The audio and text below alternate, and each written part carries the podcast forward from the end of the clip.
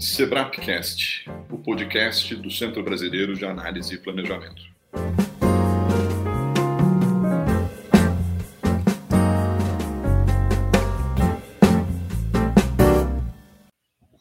Bom dia a todas, a todos. É, eu sou Arilson Favareto, coordenador de seminários do SEBRAP. Queria dar uh, as boas-vindas a todos que estão aqui com a gente hoje e também as pessoas que estão acompanhando a gente uh, nos vários canais do YouTube pela internet. A gente está especialmente satisfeito com essa edição dos seminários do SEBRAP, porque depois aí de dois anos aproximadamente, né, desde que começou a pandemia, é a primeira vez que a gente volta a fazer um dos seminários dessa série aqui nesse auditório tão tradicional da casa. Então, nós estamos testando hoje, na verdade, esse formato híbrido. Né? Então, a gente está com algumas pessoas aqui participando conosco uh, do auditório. As pessoas que estão acompanhando pelas diferentes redes sociais do SEBRAP vão poder também uh, interagir com os nossos expositores, fazendo as perguntas naquelas ferramentas tradicionais de comentários, né, do YouTube, do Facebook, do LinkedIn. É, e, uh, além de manifestar, então, aqui a nossa satisfação e agradecer a presença de todos vocês, uh, eu queria uh, apenas apresentar né, o tema desse nosso seminário de hoje. Como vocês viram, o tema é como o crescimento evangélico se transforma em representação política. esse seminário marca também o lançamento de uma nova edição né, da revista Novos Estudos SEBRAP, a Renata Francisco, né, que está assumindo a edição da revista agora, vai falar também um pouquinho mais disso e vai coordenar essa nossa sessão. A gente tem aqui a presença de três colegas que vão ser devidamente apresentados pela Renata, a Fábio Lacerda, Ana Carolina Evangelista e a Paula Monteiro, a quem, em nome do SEBRAP, eu agradeço. E quero fazer um agradecimento especial também à Rita Palmeira, que nos ajudou a organizar essa sessão, e que durante muitos anos esteve à frente né, da revista Novos Estudos Sebrap, fez um trabalho fantástico, né? E a gente está tendo agora, então, aí uma passagem de bastão, mas a gente queria deixar registrado aqui um agradecimento à Rita. Por último, queria só dizer para as pessoas que estão nos acompanhando, a gente nos próximos dias deve divulgar é, a, uma programação é, de seminários que a gente vai realizar ainda esse ano, tendo como mote principal a, as eleições que acontecem daqui a alguns dias. Então, fiquem atentos aí nas redes do SEBRAP. Nos próximos dias, a gente deve ter a divulgação dessa programação. Acho que era isso que me cabia dizer no momento. Então, obrigado mais uma vez a todos e eu passo a palavra para Renata para coordenar essa sessão. Agradeço ao Arilson pela apresentação é, do seminário, né, que é como o crescimento evangélico se transforma em representação política, que é um tema que, como nós podemos observar, está protagonizando aí o cenário da política. Nós estamos aí há duas semanas, quase três, duas semanas das eleições, um momento decisivo e esse tema mais do que nunca ganhou destaque é, na cena nacional e felizmente a revista dialoga aí com essas questões do cotidiano da cena política e esse seminário que a gente vai tratar aqui com o Fábio Lacerda, ele compõe a última edição da revista lançada, que é a número 123. E a escolha desse texto foi muito feliz, muito conveniente. E aí eu vou falar, fazer uma, falar uma breve biografia do Fábio e vamos começar aqui, e das, e das debatedoras. Uh, o Fábio Lacerda é mestre e doutor em ciência política pela Universidade de São Paulo, USP. Foi pesquisador de pós-doutorado no IPP, é membro do Núcleo de Estudos das Instituições Políticas e Eleições do SEBRAP. Atualmente é professor do IB, IBMEC São Paulo e FEI. Tem experiência na área de ciência política e sociologia com ênfase nos seguintes temas: legislativos, eleições, política estadual, política e religião e secularização. Para debater com o Fábio Lacerda, a gente tem aqui a Ana Carolina Evangelista, que será a nossa debatedora, que é cientista política, com mestrado em Relações Internacionais pela São Paulo, em Gestão Pública pela GV São Paulo, doutoranda na Escola de Ciências Sociais da Fundação Getúlio Vargas e atualmente é pesquisadora e diretora executiva do ICIR, Instituto de Estudos da Religião, no Rio de Janeiro. É colunista do site da revista Piauí e dedica-se à pesquisa sobre inovação democrática na América Latina o sistema político brasileiro, eleições e o papel de grupos religiosos na política. Para fechar aqui, nós temos na nossa mesa a Paula Monteiro, que é professora titular do Departamento de Antropologia da Universidade de São Paulo, pesquisadora do SEBRAP. É, em 1984 foi visitante, pesquisadora visitante no Instituto é, Latino-Americano dos Estudos Ibéricos na Colômbia Universidade. Em, 2000, em 2008 foi agraciada com o título de membro da Academia Nacional de Ciências. Em 2019 foi convidada como pesquisadora visitante na Universidade de Ottawa, no Canadá, e em 2020 na Universidade da Califórnia, San Diego. Publicou trabalhos na área de religião e política, pluralismo, secularismo e religiões públicas. Agora eu passo a palavra ao Fábio Lacerda para a gente dar início ao nosso seminário. Obrigado, Renata. Bom dia a todas e todos. É, queria primeiro agradecer a, o convite e dizer que é muito, muito legal, uma grande alegria estar aqui com vocês, com a Renata, com a Carol, com a Paula e com todos aqui que estão assistindo. É, isso, nós, cada apresentação terá o tempo de 15 a 20 minutos. Tá Depois a gente vai abrir o espaço do restante do tempo para perguntas dos presentes e daqueles, das perguntas que vierem para a gente das redes. É, bom, gente, vou, vou falar um pouco uh, sobre como o crescimento evangélico se transforma em representação política. Esse foi o, o título né, de, um, de um artigo publicado na na última edição da Novos Estudos e que é um, parte do, do, produto da minha pesquisa de pós-doutorado aqui no SEBRAP. É, vou pegar algumas ideias principais né, do, do, do artigo só para debater, para mostrar para vocês, para a gente pensar aqui um pouco junto. E, se der tempo, tentar fazer uma ponte rápida aí com, com os nossos com os recentes resultados aí da, das eleições, né, e o que, que a gente pode esperar para o futuro, enfim, só comentários muito gerais. Tá? É, eu, eu tentei fazer uma comparação, é, pensando no Brasil, né, dentro de um contexto maior, de um contexto latino-americano. Né, é, nem todo mundo sabe, mas uh, esse crescimento evangélico, né, da, quer dizer, vocês aqui devem saber, mas muita gente não sabe que o crescimento evangélico das últimas décadas ele não se deu só no Brasil, ele ocorreu também na maioria dos países latino-americanos, né? É, em, em, alguns países, inclusive, foi mais acentuado do que o Brasil, né? Se a gente pensar na, na, na América Central, por exemplo, já já temos aí países com países majoritariamente evangélicos e, e, e, países em vias de se tornar, né, de ter uma população majoritariamente evangélica. É, é, no entanto, essa, essa, esse crescimento ele não se traduz necessariamente em um maior número de, de representantes evangélicos eleitos, né? Então, acho que esse era um ponto de partida aí para é, reflexão e, e, o ponto de partida que eu adotei para começar a escrever sobre isso. Então, só para só fazer uma, uma só para dar uma ilustrada aqui nessa ideia, é, se vocês olharem né, esse são, é um, um, gráfico é, bem simples com seis casos apenas, né, a gente tem bastante dificuldade é, de, de conseguir dados tanto de população evangélica quanto de representantes evangélicos eleitos para outros países né, da América Latina. O Brasil, nesse caso, ele é bastante.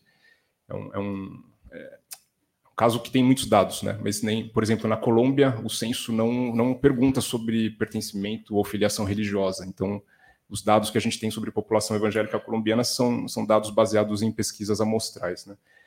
Mas então, é, essa, essa correlação no gráfico ela dá uma ideia do que eu estou tentando para o, o fenômeno para o qual estou tentando apontar, quer dizer, é, o que que o que explica, por exemplo, a Costa Rica ter sido em 2018 um caso é, né, muito de, de, de, grande sucesso eleitoral evangélico no sentido da, da, proporção de deputados evangélicos eleitos, né?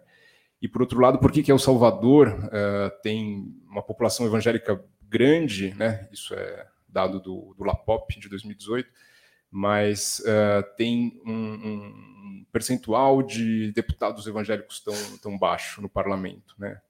Então, como, como explicar isso? Então, essa foi um pouco a, foi um pouco a, foi o ponto de partida né, para essa pesquisa. E embora eu esteja mostrando aqui seis países, na verdade o, o foco do artigo são três, né? É, três países: é, Brasil, Colômbia e Chile. Então, é, eu tentei trabalhar, focar um pouco mais nesses, nesses três casos, né? E aí acho que tem uma, uma discussão que eu vou só, vou ser bem breve, mas enfim, eu tentei definir o que, que é sucesso eleitoral evangélico. Acho que é uma, uma discussão que é totalmente cabível, né? No, no, o, o critério que eu uso não é um critério perfeito, ideal, longe disso, mas para os propósitos aqui da pesquisa, acho que foi, foi, foi útil. Né? Então, é, eu, eu, entendo, estou pensando aqui na, na, no sucesso eleitoral evangélico como o, o, grau de congruência entre a representação é, política evangélica, ou seja, a proporção de evangélicos eleitos, e a proporção que os evangélicos é, têm na população desses países. Né? Então, desse ponto de vista, é, o Brasil seria o caso de maior sucesso eleitoral evangélico, uh, seguido da Colômbia e depois do Chile, o Chile vindo uh, bem atrás. Né? É, o Chile é essa linha que está mais próxima do zero né, no, no, gráfico. Esse gráfico já mostra números absolutos e ele mostra, na verdade, os dados pro, para os congressos desses três países. Né? São, são dados, portanto, é, para as duas câmaras, né? porque isso também é uma coisa curiosa. É, no Brasil, a gente está mais acostumado a pensar na bancada evangélica é, como composta por deputados. Né?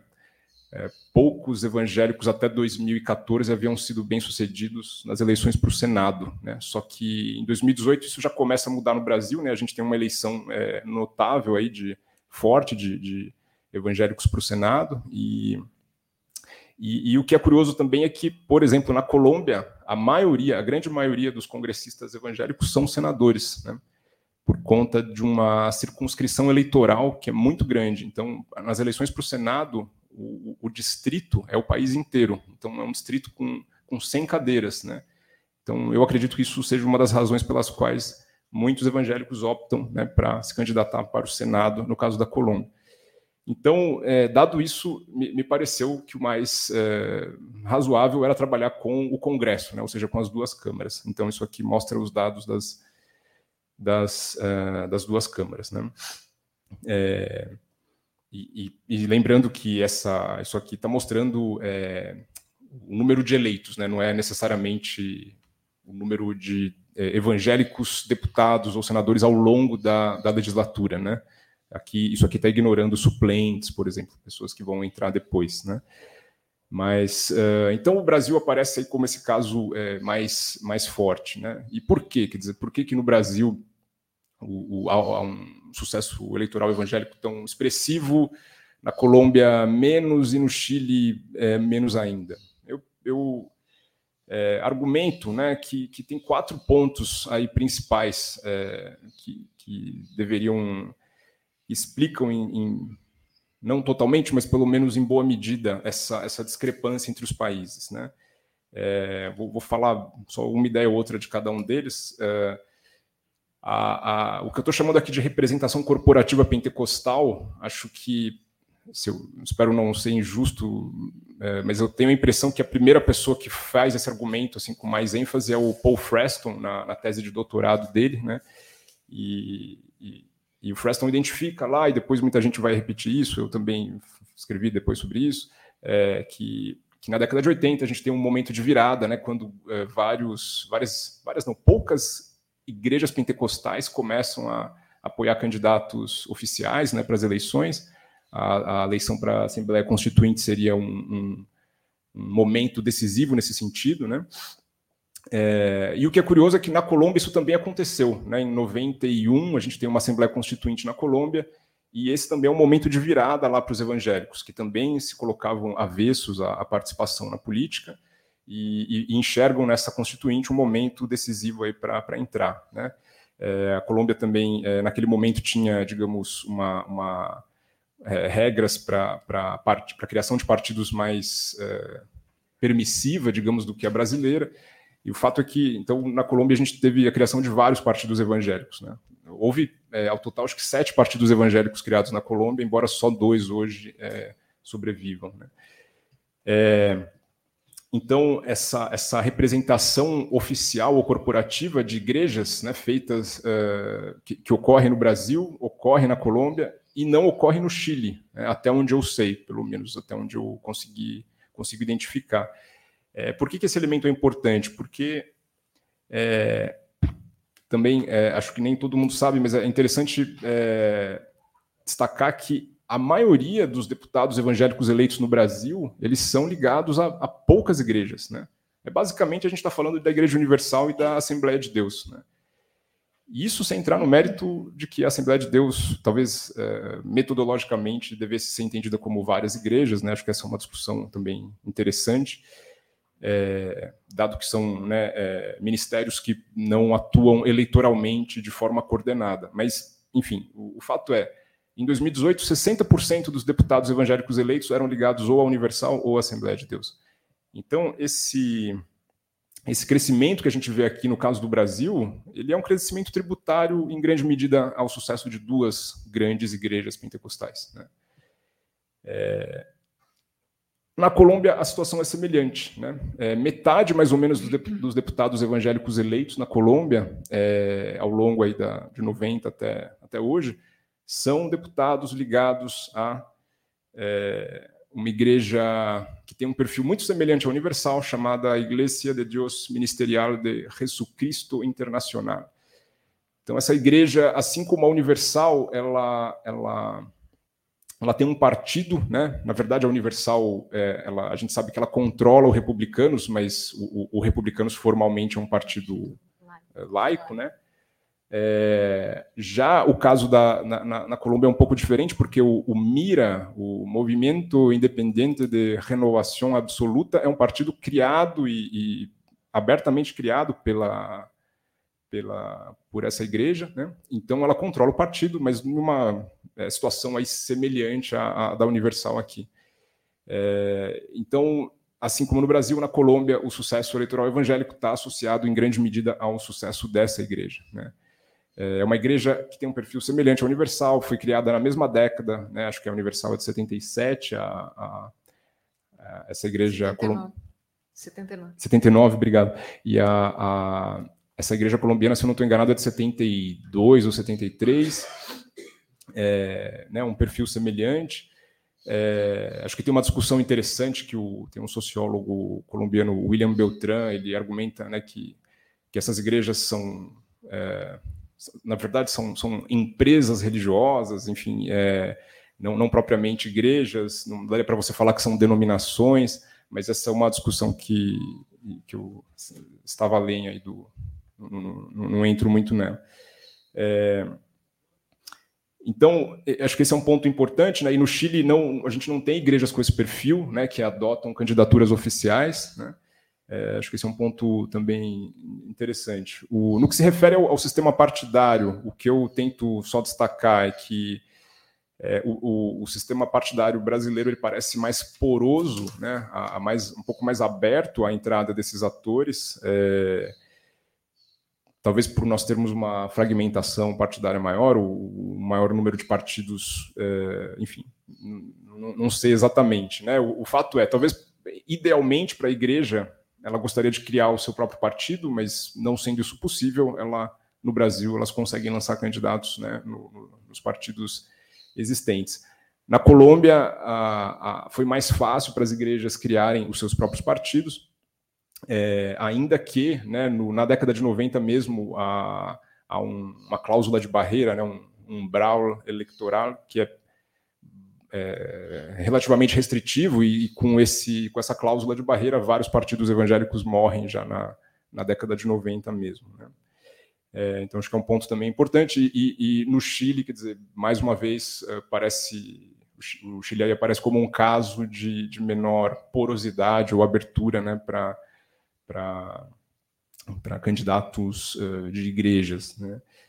É, só mudando aqui um pouco a ordem do, da, do, do, é, só um comentário sobre as assembleias constituintes, acho que esse também é um ponto é, interessante, quer dizer, é, no Brasil a gente tem uma constituinte no, no, final dos anos 80, né, na Colômbia no início dos anos 90, e no Chile é, não. Né? Uh, no Chile a gente vai ter esse processo atual, é, mas ainda que tenha sido já é, emendada ou transformada, acho que a princípio a, a, a, Constituição que estava, que ficou em vigência né, durante muito tempo, era a Constituição criada ainda pelo regime é, do Pinochet. Né? É, então eu destaco isso porque a Assembleia Constituinte parece ser um momento aí crítico de, de, de ingresso, né, do, do que, que, de alguma forma convida os, os evangélicos a, a, a ingressar na, na, na, na, dinâmica eleitoral. Eu, eu diria até, não sei se não sei se se todos vão concordar comigo, mas eu diria até que em alguma medida é, essa mobilização mais forte, né, evangélica, é, eleitoral, ela é, em alguma medida, é, é uma, um, um, produto da redemocratização mesmo da, de, de países latino-americanos. Né? É, não sei se todos concordam, mas eu, eu vejo dessa forma. E, e, por fim, a questão do, da magnitude dos distritos. Né? Eu mencionei antes, quer dizer, é, na Colômbia, é, os candidatos evangélicos, em geral, concorrem para o Senado, né? A, a, os bem-sucedidos, em geral, são bem-sucedidos para o Senado. A magnitude média dos distritos eleitorais colombianos é quatro, cinco né, cadeiras. É, no Chile, né, essa magnitude é bem pequena, é menor. Acho que teve uma reforma recente, mas é, durante muito tempo ela foi menor. Acho que cada distrito eleitoral chileno elegia acho que duas né, cadeiras. E, e, o Brasil é o Brasil, né? É, a gente tem distritos aí variando de 8 a 70 e, o, e, os, é, e as eleições para o Senado. É, eu, eu fiz um, um, um pequeno exercício, assim, uma, uma regressão bem, bem, bem simples mesmo, assim, né? É, uma para cada, cada eleição aqui de 2006 a 2018, é, para tentar é, medir o impacto né, do tamanho do distrito sobre a, a proporção é, de evangélicos eleitos. Né? É, eu, eu, misturei aqui eleições para a Câmara e para o Senado, né? eu, eu, entendo que há um certo risco ao fazer isso, mas é, é, eu, me parece importante ter, a gente ter também o Senado, né, porque são eleições com para um distrito em tese com magnitude muito menor, né? Então, é, e, e, essas, essas análises elas levam em conta também a proporção. Eu estou controlando pela proporção de evangélicos é, da população evangélica em cada distrito. Então, é, né, parece ter uma, uma associação entre o tamanho do distrito e a, a, proporção de evangélicos eleitos. Não é tão grande assim no caso do Brasil, mas em algumas eleições como 2010 e 2014 isso ficou um pouco mais mais forte. É, enfim, é, tudo indica, então, me parece que, que a magnitude, né, o tamanho do distrito também é um aspecto é importante. É, bom, eu, eu depois, é, se der tempo, eu posso falar um pouco também de forma muito rápida sobre é, o que, que a gente, que, que eu acho, né, que, que como isso se associa com, a, com o desempenho aí dos, dos candidatos evangélicos nas eleições deste ano, né, que a gente teve agora e, e também pensar um pouco na, na eleição para presidente, né, que, que, é um assunto que eu não abordei porque o foco aqui era mais é, legislativo, mas também é, é, é, fundamental. Então, é isso. Obrigado, gente. Obrigada, Fábio, pela explanação.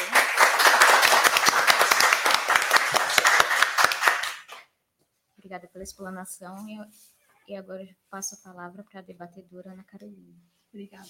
Todo mundo me ouve bem com esse microfone? Sim. É, primeiro agradecer a Arilson, Rita e Renata pelo convite. É uma super honra para mim estar aqui no espaço que é, faz tanto parte da minha formação e sentar com bibliografias é sempre um privilégio e uma responsabilidade também. E hoje eu sou pesquisadora no ISER, que é uma organização que também tem um histórico longo nesse campo, nessa de pesquisa. É, eu sou, dada a, a, a, longevidade do ISER, eu sou caloura nesse, sou da nova geração de, de iserianos, que a gente chama, e tenho a responsabilidade de estar compartilhando a direção executiva hoje, o que está me tirando da, do campo de pesquisa. Não recomendo para ninguém assumir direções executivas, espero que tenha um tempo tem um tempo para durar para eu voltar a fazer pesquisa com os meus companheiros de Zé e companheiras que estão nos escutando, tá, provavelmente.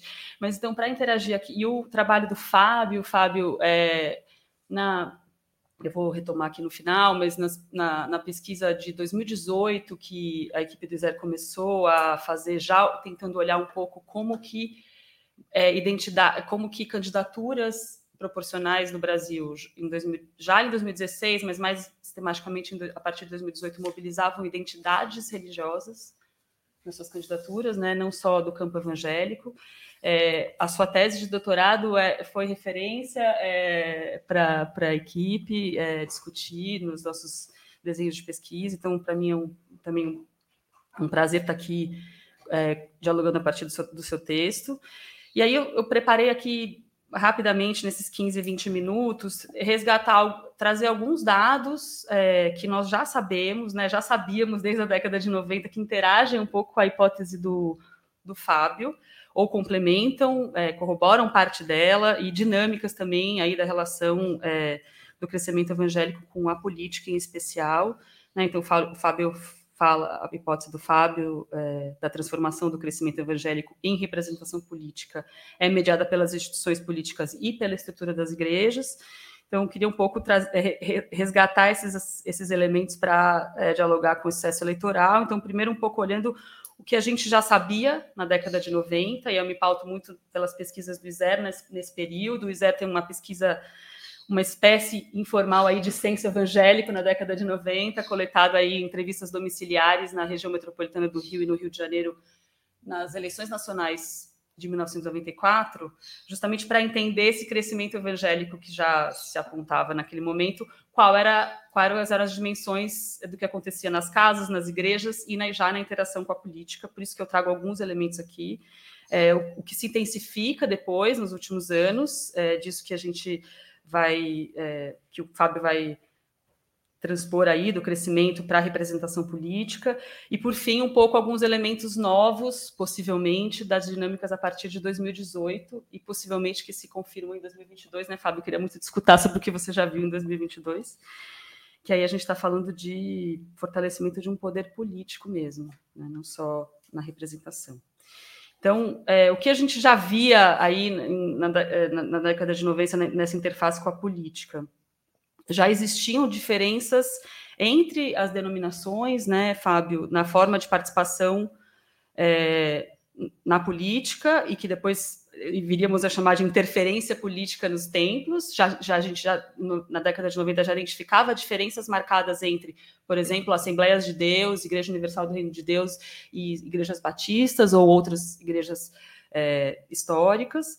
É, o Iser mediu naquele momento perguntando sobre a presença explícita do tema eleitoral nos templos ou se a pessoa orava por algum candidato. Isso eram perguntas da década de 90.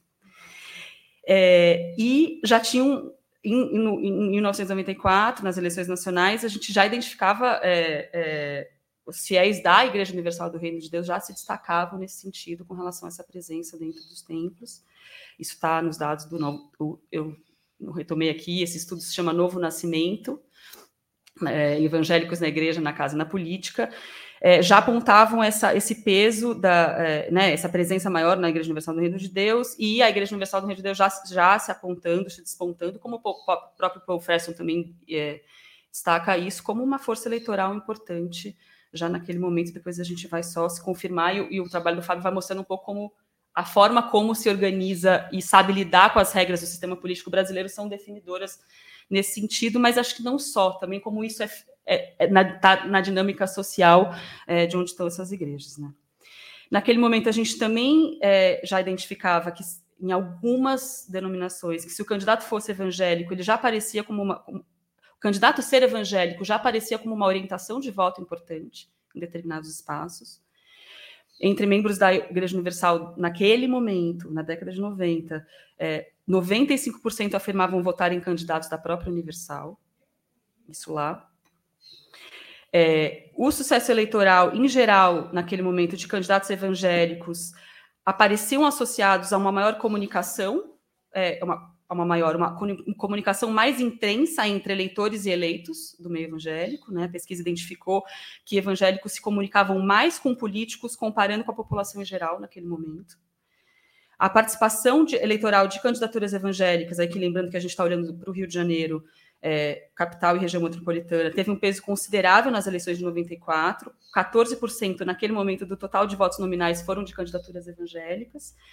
O peso em determinados partidos naquele momento, 60% para resgatar dos votos obtidos pelo PP foram de candidaturas evangélicas e 49% dos votos do PFL naquele momento foram de candidaturas evangélicas.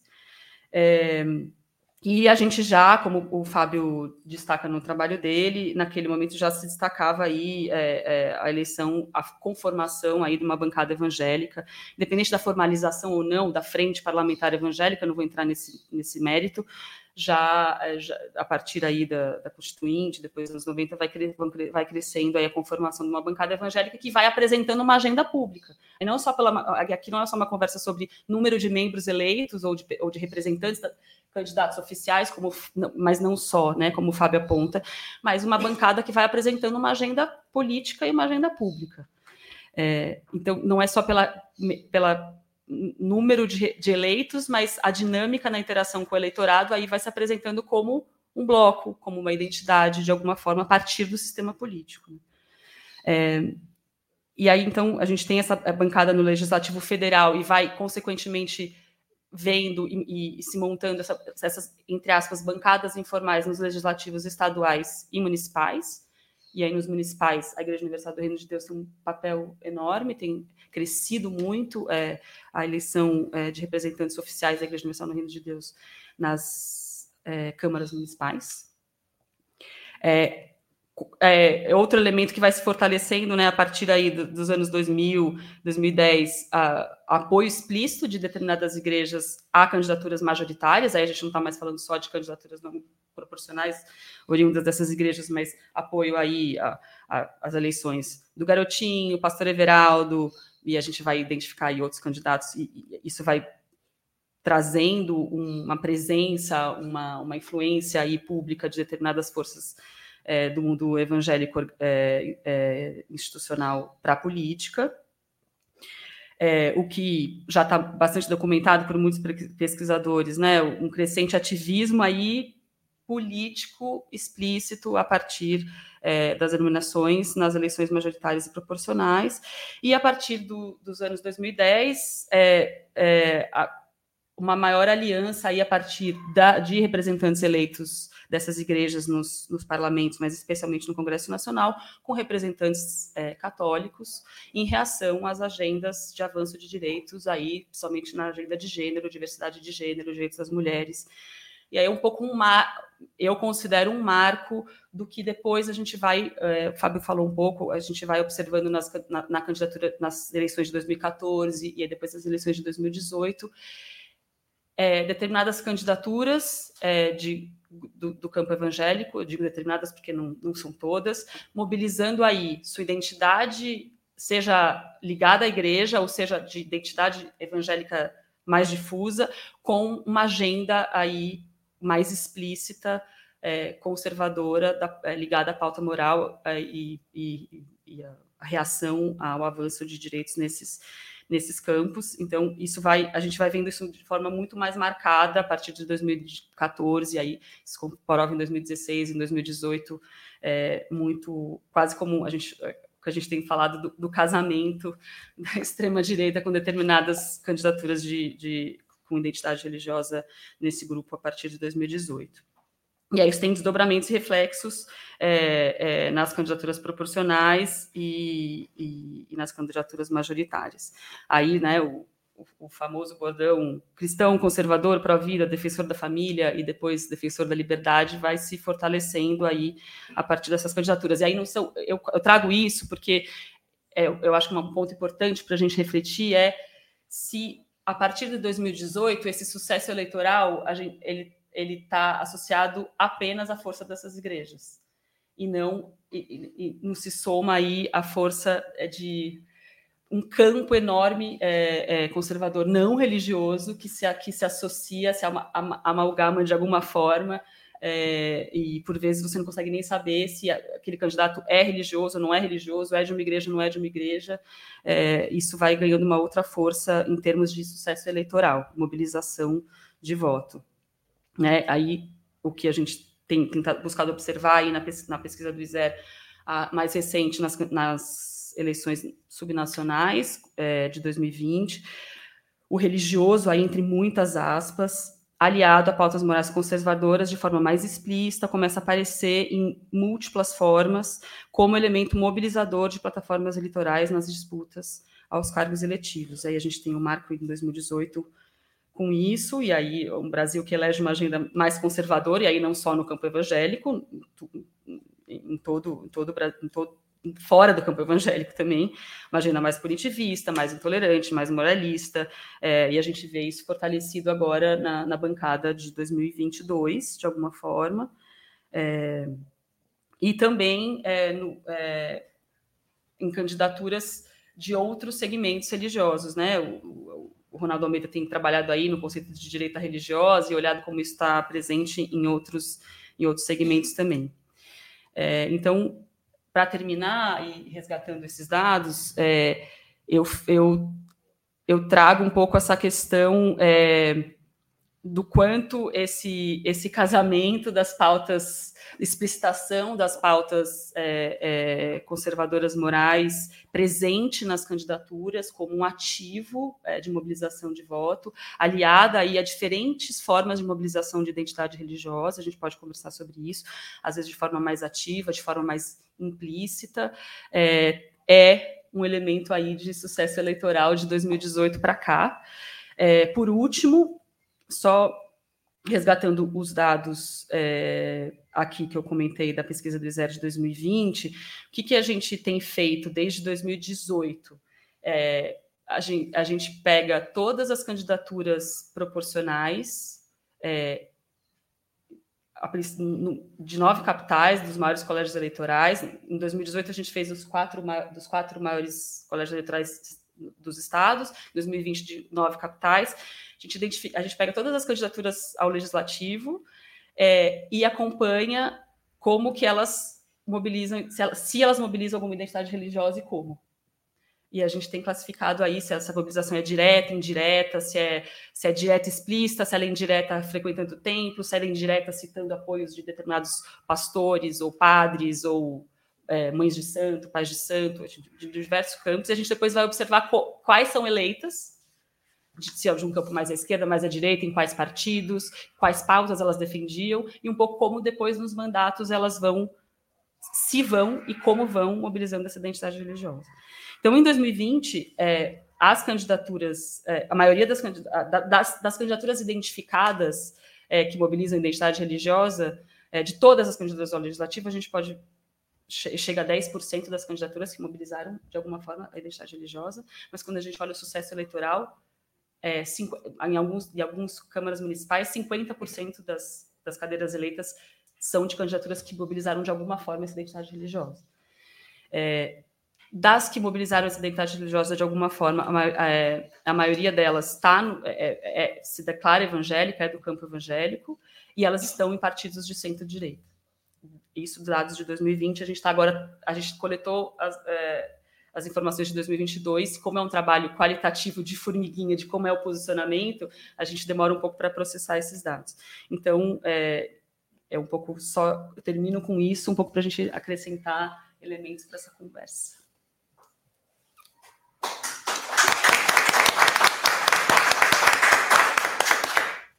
Obrigada, Ana Carolina, que cravou o horário. Cravei? Cravou. Eu não estava nem é, mas aqui já, a gente já mede. Na hora que você falou finalizando, já foi. A gente já mede pelo número de páginas, né? Então. Ah, tudo, tudo marcadinho. Agora eu passo a palavra para a Paula Monteiro fazer a sua fala. Bom dia a todos e todas. Uh, agradeço também a iniciativa do Arilson, da Rita e da Renata, nesse contexto político atual, o tema caiu feito uma luva. Então, acho que é muito interessante a gente poder discutir isso hoje aqui. Minha intervenção vai ser um pouco menos qualificada, porque eu não trabalho exatamente com a questão eleitoral, mas e vai ser um pouco mais caótica também. Então, É, vamos ver o que, que eu posso ajudar nessa reflexão. O que eu mais gostei no seu trabalho é de é, trazer à baila esse negócio do voto evangélico. Para mim, o voto evangélico é uma caixa preta, mobilizada pela mídia, mobilizada pelos acadêmicos, mobilizada por todo mundo, e todo mundo acha que sabe o que é e não sabe o que é e não sabe o que tem dentro. Então, eu acho que você puxou um fio para a gente começar a, a, a, abrir essa caixa preta, porque o que, qual é o fantasma do voto evangélico? Essa é a ideia de que bom, tem uma massa evangélica que está em expansão, né, que vai virar, esse país vai virar evangélico, e eles votam em massa e vão transformar o país em outra coisa, como um batalhão que vai virar o país do avesso. Né?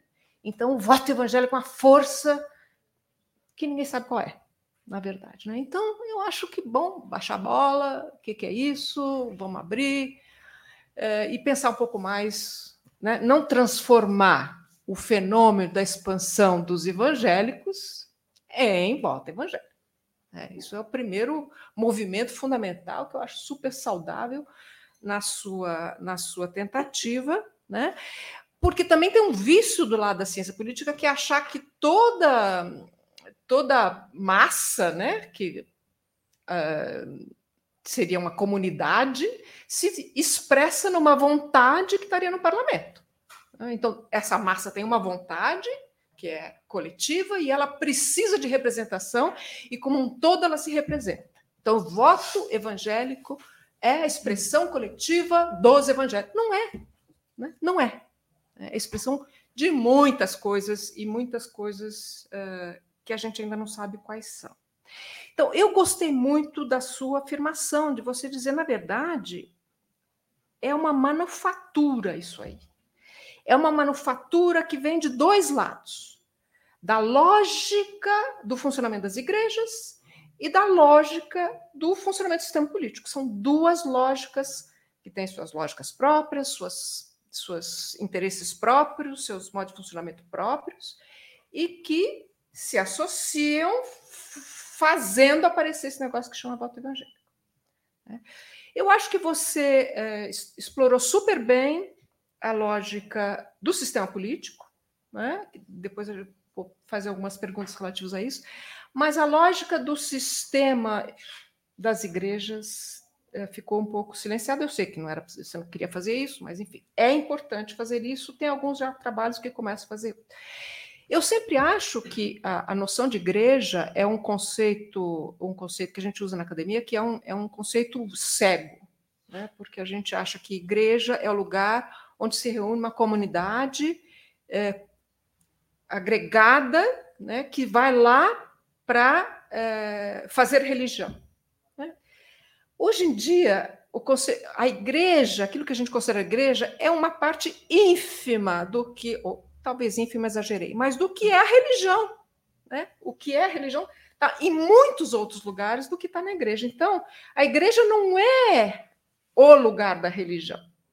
E a sua pesquisa toma a igreja como a, a, a expressão corpórea do evangélico. O evangélico está em um monte de outros lugares, né? que não, e, e muitos estão desigrejados. Né?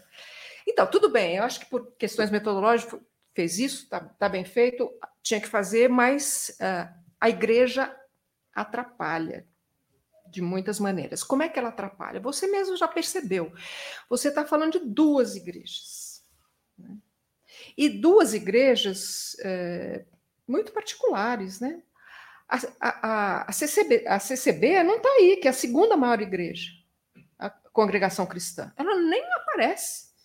Cadê ela? Cadê o voto evangélico? Que, na, nada, está fora do sistema. Tudo bem. Mas são evangélicos e é a segunda maior igreja. Então, o que, que é essa.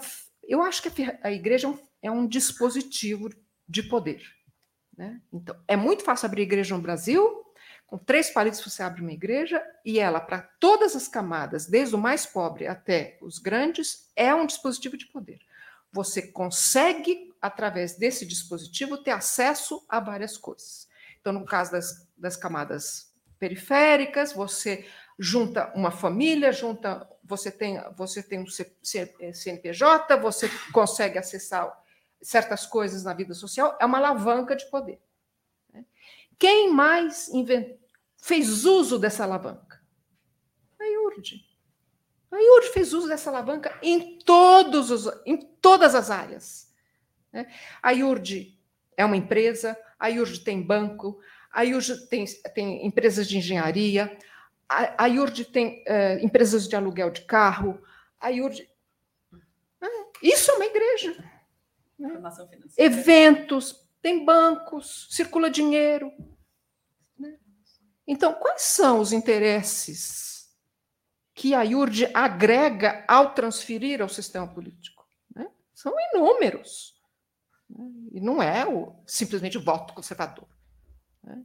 Inúmeras coisas que ela tem que defender, inclusive para garantir a sustentação daquele negócio. Porque só para sustentar o, o Templo Salomão, ela paga 3 milhões por mês de luz. Então, haja dinheiro para sustentar aquilo. Né? Então, é um sistema monumental, financeiro, que se espraia por todos os campos. Então, eles têm que estar na política. A, a, a, AD é um pouco diferente, não, ela é mais dispersa, ela não é uma igreja, são de denominações autônomas, então é mais diferente. Mas, evidentemente, que se não tem essa centralização e um dono, se a igreja não tem um dono, a coisa não funciona. Não funciona dessa maneira. A igreja tem que ter dono e o Edir Macedo é o dono dela. Então, isso eu acho que é um elemento super importante para a gente pensar.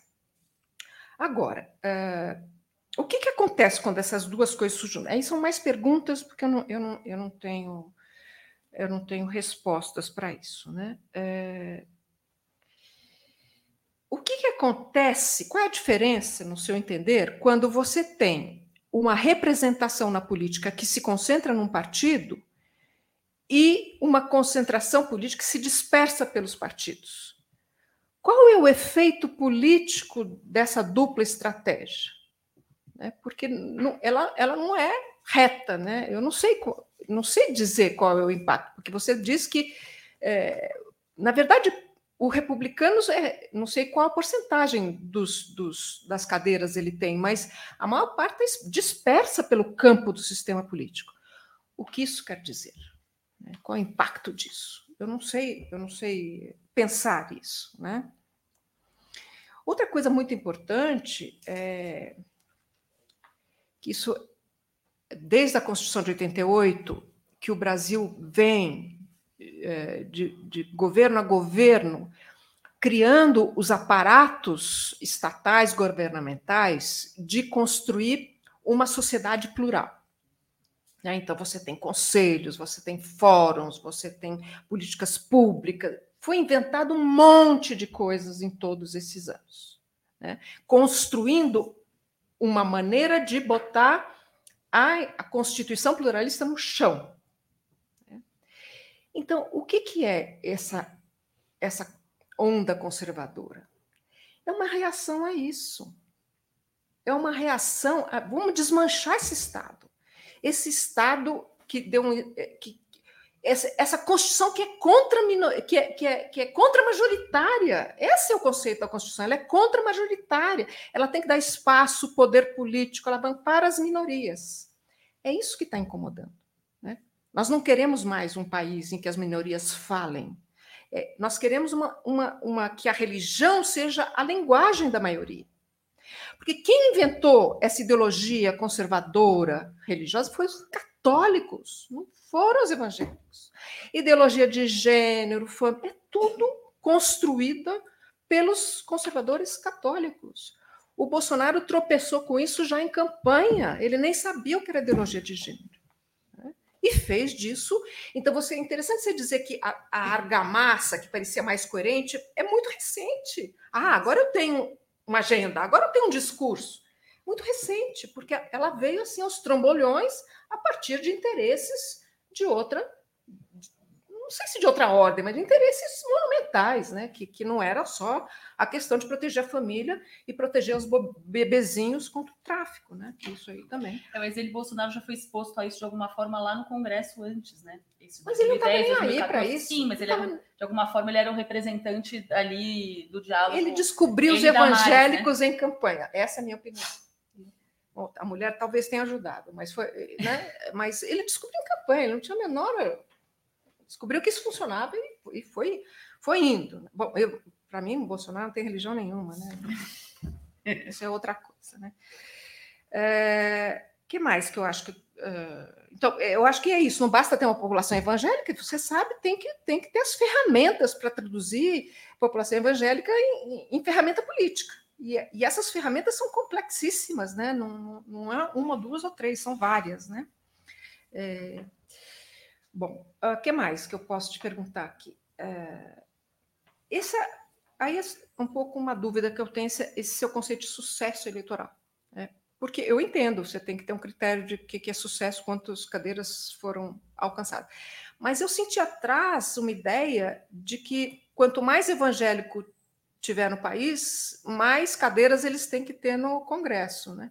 Eu acho que isso não é necessariamente uh, uma. Repre... Quer dizer, eles não têm que ser representados na sua proporção, não é assim que funciona. Né? Então, se eles forem. Se, se os católicos são a maioria, eles. A, a, maioria dos católicos tem que ter cadeiras no Congresso. Acho que essa noção de sucesso baseado na, na, na no, no, no, valor, eh, na quantidade de pessoas, eu, eu acho que não, que não funciona bem como como a representação não funciona bem para você usar a ferramenta do sucesso. Mas, enfim, é, isso é só um, uma outra coisa. Eu acho que eu falei tudo, não tem mais nenhuma é, questão de base para te perguntar. É, e isso também, esse elemento das assembleias constituintes também achei muito importante, porque foi lá que os evangélicos, premidos pelo medo de que os católicos iam ocupar todos os lugares políticos, disseram: não, é hora da gente tentar empurrar esses católicos para lá. Então, foi, na verdade, uma participação política com medo de perder o lugar, eh, o espaço que os católicos tinham no sistema de poder brasileiro. Obrigada.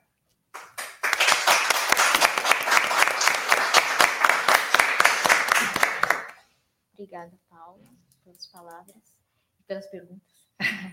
e eu gostaria de fazer uma pergunta para cada um de vocês, começando pelo Fábio. E aí a pergunta que eu tinha feito, eu juro que eu tinha escrito antes. Ah, é? sobre a questão de financiamento. Você falou sobre a Igreja Universal é, e como sendo uma, uma das principais frentes dentro desse. Evidente que tem várias correntes, existem várias igrejas, mas a, a, igreja, a, a Igreja Universal como como tendo um poder bastante representativo também endossado pela Paula. E aí eu fiquei pensando muito sobre essa, essa como eu não sei se isso está no seu radar, em algum momento você pensa em discutir isso, mas sobre a questão do financiamento dessas campanhas desses, desses candidatos. É, e pensando um pouco nisso, eu dei uma viajada, pensando sobre a questão de que a Igreja Universal ela foi expulsa de alguns países e ela não tem só essa experiência de poder no Brasil, mas ela também interage em outros em outro continente, né, que é a África.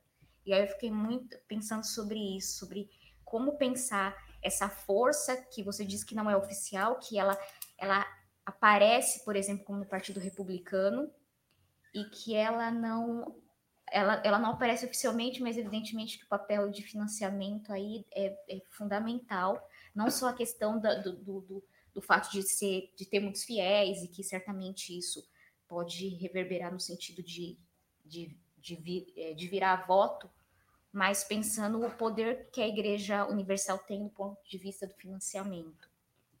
Para Ana Carolina, eu queria perguntar sobre a questão, você falou dessa que existe essa, é, essa questão da, da agenda que se funde, mas eu fiquei bastante curiosa, você falou em alguns momentos sobre a questão da mobilização identitária. E me parece que, assim, do, que eu tenho acompanhado hoje, pensando o quanto que a religião ganhou espaço dentro desse debate político, como que os jornalistas têm é, assentado e repetido de, é, reiteradas vezes sobre essa questão da identidade né, religiosa, sobre são várias religiões, né? A gente fala evangélicos e joga, acaba jogando todo mundo num, num único pacote. E aí eu fiquei pensando muito sobre a questão, inclusive, que aconteceu é, essa semana, que foi esse episódio em Aparecida. Aí eu gostaria que você comentasse. E para Paula. Falar sobre é. Tá. Mas sim. Tá. E para Paula, é, eu achei muito interessante essa questão é, você falou da caixa preta, porque os, o, as pesquisas elas tentam o tempo todo tentar desvendar para onde está indo esses votos, se eles têm esse poder efetivamente de, é, sobretudo a campanha do Bolsonaro, se ela tem esse poder de fazer essa comoção mesmo que você falou, que, que não é necessariamente dessa forma. Acho que a gente está num momento tão decisivo, parece tudo que a gente escuta, parece que acaba grudando nos nossos ouvidos, e eu queria que você falasse um pouco sobre é, essa onda conservadora e, e as intenções de destruir essa agenda de diversidade que foi construída pela Constituição e que alguns governos, sobretudo do PT, vem trazendo, consolidou e que foi interrompida aí em 2018 e que talvez eu não, não falo sobre isso e que se tudo der certo a gente não vai continuar nesse processo de, de destruição. Eu gostaria que você falasse um pouquinho sobre isso. Depois eu abro a palavra para os demais fazerem perguntas. Isso. Mais ou menos. Cinco minutinhos. Super complexa a pergunta, depois cinco minutinhos. É. É... Bom, agradeço muito e fico muito feliz de ouvir a, a Carol e a, a Paula. É, eu não tenho respostas, já, já vou deixar claro. Assim. E a gente pode dar mais tempo para o Fábio também, né? Porque a gente está interagindo muito com o trabalho dele. Então, fica tranquilo é, de ter mais tempo, Fábio. Tá bom. É, mas, mas eu acho que é, assim, faz todo sentido, concordo, e, e, e, acho que muitas provocações eu, eu teria que pensar mais, né? Não, não saberia é, como reagir a elas agora, mas é, tendo a, a concordar com, com com todos os pontos. É, então eu vou me deter assim sobre acho que coisas que dá para falar em pouco tempo assim, né? Uh, acho que tem um ponto, né, que a vou, vou, falar um pouco fora de ordem, tá, gente? Mas sobre a, um ponto que a Paula levantou, que é a questão da, da dispersão, né, da, de candidatos de igrejas em, um, em partidos diferentes ou, ou da, da ou, ou esses candidatos estarem todos alocados no mesmo partido. Acho que esse tem um tem um ponto aí que acho que é, é, é importante para a igreja, que é a coordenação eleitoral, né? Tipo, se a igreja consegue colocar todos os seus candidatos em um partido só, em teoria isso ajuda ela a coordenar as candidaturas, né? Ela, no, em tese, assim, a competição é, intra-igreja vai ser menor, né? Então, acho que isso, isso seria uma coisa, é, algo que, por exemplo, a IURD consegue, né, com republicanos, mas que talvez a, as assembleias, a Assembleia de Deus não consiga. Ainda que, como a Paula é, bem lembrou, né, acho que não dá para tratar a Assembleia como uma igreja apenas nesse caso, né, porque o candidato, sei lá, que é representante do Ministério Belém não é necessariamente né, alinhado com o candidato do, de outros ministérios, né? Mas, mas acho que pode ser uma questão é, relevante. É, Acho que um outro ponto que a Paula levantou que, que acho que é bem interessante é essa discussão sobre, sobre representação é, política descritiva, né? Quer dizer, até que ponto é, a, se os evangélicos são 30% da população, eles deveriam ser 30% dos parlamentares. Eu acho que é, uma, é um ponto super válido uh, e faz sentido. O Ronaldo também me, me fala isso é, quase sempre que a gente conversa. É, eu, eu, eu, eu, acho que faz sentido. Eu acho que o ponto é esse argumento ele é muito mobilizado, né, nessa literatura da ciência política para tratar de outros grupos, né. Então eu, eu não vejo sentido, assim, eu não vejo como teoricamente você poderia dizer que, que esse argumento faz sentido para certos grupos, como sei lá, é, indígenas ou mulheres, por exemplo, mas não faria para os evangélicos, né. A minha leitura é que ou você adota esse, esse argumento para todos ou ou para nenhum, mas, mas é, é, eu, eu, concordo, né? Acho que é um ponto a, a se pensar. É, acho que tem. Acho que um ponto que a Paula levantou que eu acho bem interessante é, é que, que, talvez tomar a igreja como unidade de análise possa atrapalhar né, mais do que ajudar, ou pelo menos, no mínimo, atrapalhar bastante. Eu, eu, eu acho que é bem, bem legal isso. Eu estou vou, vou, pensar um pouco a respeito. É, a, a, Renata também colocou uma questão sobre o financiamento de campanha, né? Eu, eu fiz um pouco, mexi um pouco com isso na, na minha pesquisa de doutorado e, e de fato, uh, acho que é um, é um, ponto super importante, né? Quer dizer, é, candidatos evangélicos precisam de menos uh, menos é, recursos, né? Eles, eles se elegem com o voto deles acaba sendo mais barato, né? O, a igreja oferece um recurso institucional que é muito muito importante, decisivo. E depois a gente pode falar mais sobre isso. E, e, e, tem um ponto que a, que a Carol levantou que eu queria abordar assim, de forma bastante é, geral, né, que é a relação entre o, o, o conservadorismo moral né, e, a, e a religião. Eu acho que esse é um ponto assim fundamental é, e, e, isso faz muito sentido quando a gente pensa também nas eleições para a presidência, né? Quer dizer, acho que é, é tão ou mais é, crucial aí pensando na, na eleição presidencial. É, eu acho que tem trabalhos recentes muito bons, é, como, por exemplo, só de, de bate-pronto me, me ocorrem o do Vitor Araújo, ou o trabalho do Matheus Ferreira, é, que estão tentando olhar né, como se dá essa dinâmica do, da relação entre o eleitor evangélico e o Bolsonaro, né, ou, ou de modo geral, o antipetismo, né, para colocar assim. E, e, eu acho que tem um problema aí que a gente, acho, né, na minha visão, a gente não, não conseguiu responder ainda de forma satisfatória, que é, é justamente essa, essa relação, é, que, que é um, há uma sobreposição aí parcial né, entre conservadorismo moral e, e evangélicos. Né? É, então, por exemplo, no caso do, do, é, do, líder religioso que diz é, que apoia o Bolsonaro, por exemplo, é, acho que uma discussão que está tá sendo feita bastante é, né, esse, esse, líder ele de fato mobiliza a sua congregação a votar no Bolsonaro, né, ele influencia os seus os fiéis a votar no Bolsonaro, é, ou ao contrário, ele está é, enunciando o seu apoio ao Bolsonaro porque ele já percebeu que é, a sua congregação é, é simpática ao Bolsonaro, né? Qual que é a direção da causalidade aí? Ele que influencia a congregação ou ele é apenas um, é, um, um está expressando né, a, a, visão majoritária na congregação? Para mim parece, é, não sei, um pouco ingênuo achar que o líder evangélico vai, é, sem saber qual é a posição prévia da sua congregação, chegar e falar para ela, né, tipo, ah, vota no candidato A ou no candidato B, né? eu acho que isso deve ser uma, uma interação muito mais complexa, né, na qual ele, ele é um pouco o, ele é o representante da congregação, mas ele, ele, enfim, acho que ele não vai apoiar um candidato de uma forma é, é fortemente contrária né, ao que ele já capta ali como preferências da, da congregação.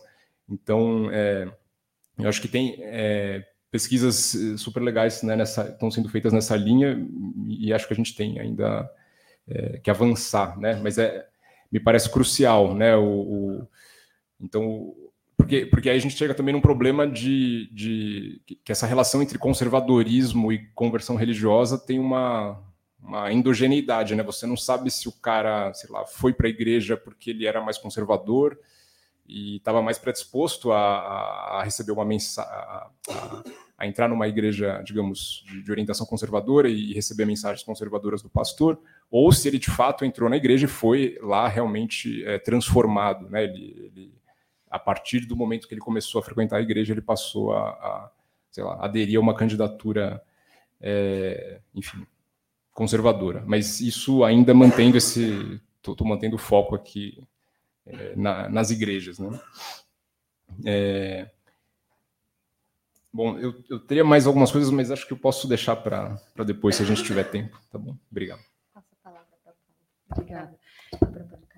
Antes da sua pergunta, Renata, eu queria só é, é, interagir com o ponto da Paula sobre o sistema político, né? Justamente essa, essa que você chamou de efeito é, política dupla, dupla estratégia, né? Entre as igrejas e os partidos políticos.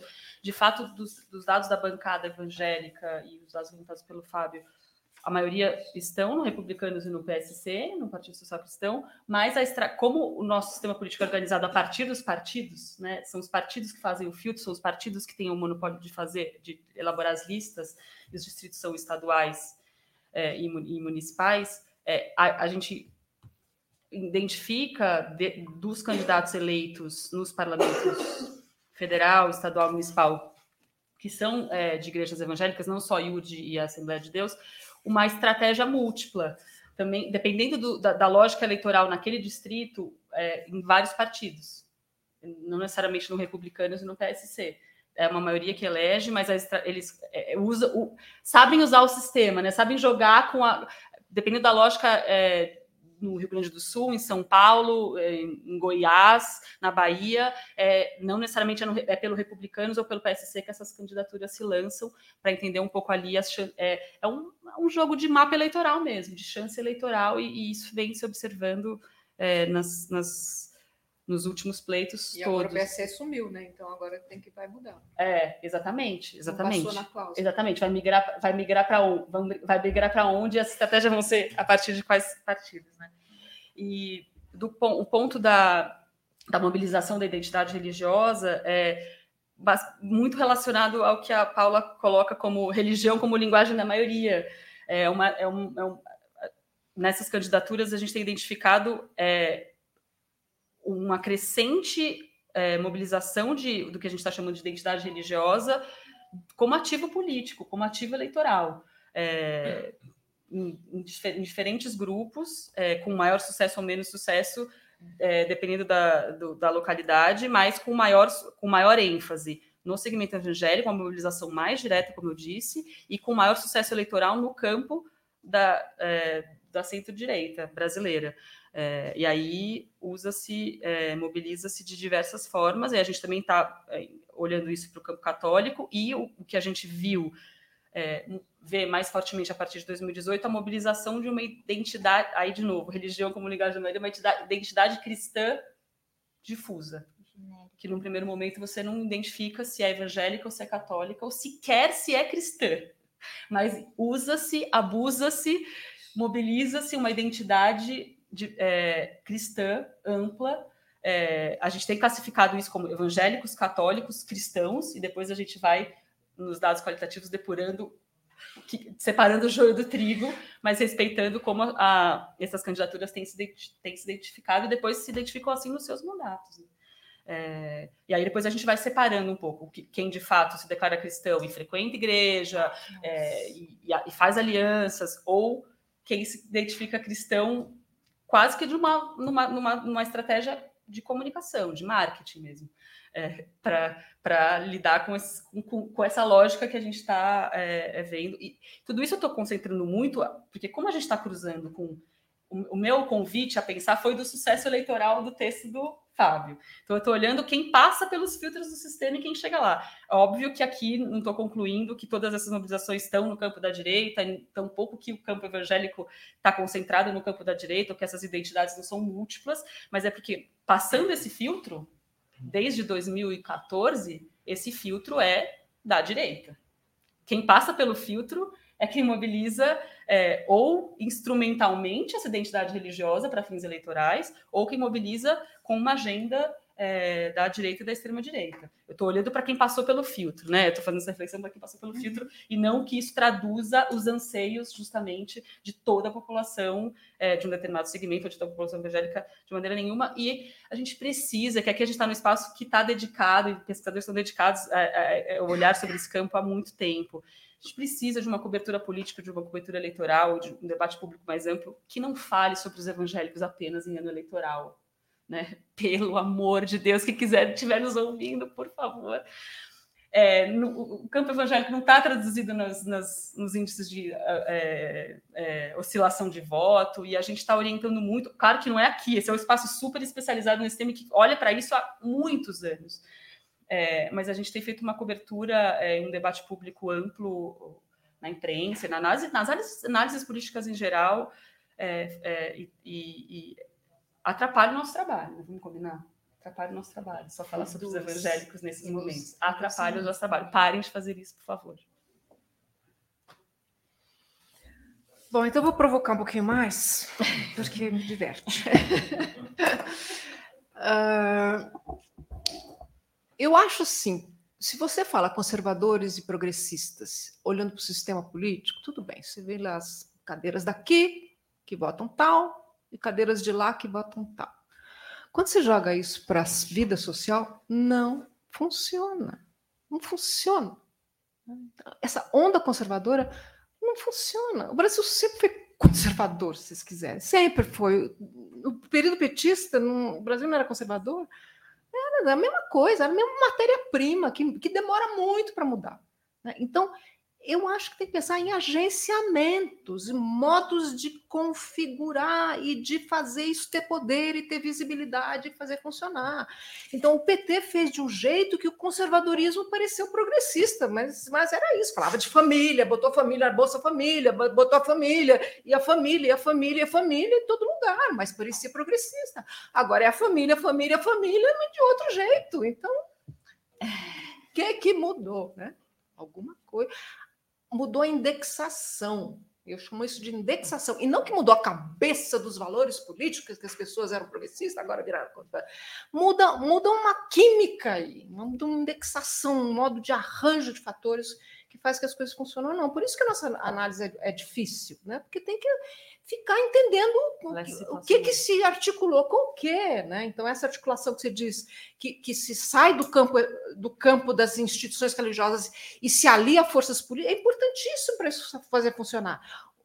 Junta lá com o agro, junta lá, ah, isso aí é família no agro, ah, faz todo sentido. Aí sim. Aí o financiamento come... vem do agro. Isso, então. O financiamento então, aí, aí, vem do agro. Aí ali deu, deu liga, deu, deu poder. Não é porque agora todo mundo virou a cabeça e virou agora. Não é isso, né? É, pode ter isso também, mas não é só isso. Por isso que a ideia de identidade religiosa também me incomoda muito. Não é que a pessoa se converteu e agora. Basta você começar qualquer frase com a bênção de Jesus, isso que ser só religiosa. Com a bênção de Jesus, eu vou comprar carne no mercado. O que, que eu tô. Eu sou assumir uma identidade religiosa? Com a bênção de Jesus, eu vou levar minha família. Basta você indexar porque sabemos que a língua, a, a, as indexações religiosas fazem o seu discurso parecer bom, parecer generoso, parecer é, aceitável, te faz parecer uma pessoa boa. Então, eu posso falar qualquer coisa com esse discurso e, e, ser respeitado. Então, a língua, a, a língua religiosa funciona para isso, porque é a língua do sistema político do senso comum. É essa língua, e não sou cidadão. Na França, sim. Citoyen, tudo bem. Aqui não. Aqui fala citoyen. O que, que, é você? Não faz o menor sentido. Mas, sim, sou evangélico, faz todo sentido. Você é uma pessoa boa, é meu vizinho. Tem coisa. É uma língua de convivência. Né, que pode ser articulada. Então, não, é, não se converteu. Pode, até se. Mas quem vai lá na IURD eh, fazer o negócio funcionar, ganhar a chave do céu? O que, que, que, aconteceu? Vai lá fazer as sete rituais lá para ver se o negócio dela funciona. Mas dizer que ela virou conservadora, visou evangélico. Todo mundo sabe que as pessoas circulam por tudo quanto é lugar, o tempo todo, em função do seu, do seu ciclo de vida e seus interesses. Então, calma lá. Né? Acho que é, é mais complicado. Bom, agora eu vou abrir então a palavra para o público presente e tem então está chegando também questões da, das redes. Eu vou abrir aqui depois eu vou, já vou ler a pergunta. Por favor, Ailson. O Rafael. O Rafael fazer uma pergunta. É, bom, muito obrigado pela, pelo debate, Fábio, Carô, Paula. É, eu achei muito instigante assim o texto, Fábio. Eu queria é, enfim, vou perguntar algumas coisas que não estão no texto, né? Te dá um pouco de trabalho, mas vamos lá. É, uma coisa que, que eu achei muito curiosa é que você mostrou que esses momentos constituintes são janelas de oportunidade, pelo menos é um pouco a impressão que eu tive, né? Em que abre-se um pouco mais espaço para a representação evangélica. É, pelo que eu acompanhei da Assembleia, da Convenção Constitucional lá do, do Chile, é, isso assim acabou não gerando mobilização do público evangélico. Até estava olhando assim para ver se na discussão sobre liberdade religiosa isso apareceu. Na verdade, apareceu muito assim ligado à questão indígena, né? liberdade de cultos indígenas, coisas desse tipo. É, eu, eu pelo, até onde eu sei, é, não teve é, representante evangélico lá na Convenção Constitucional. Mas eu fiquei curioso, até estava olhando assim, porque talvez a, a tua, né, um elemento aqui é, de explicação que você usa que é a magnitude do distrito, pode até ser que ajude a explicar isso, porque lá foram 28 distritos que tiveram ali de 3 a 8 representantes, um número ainda baixo, né, na, na constituinte.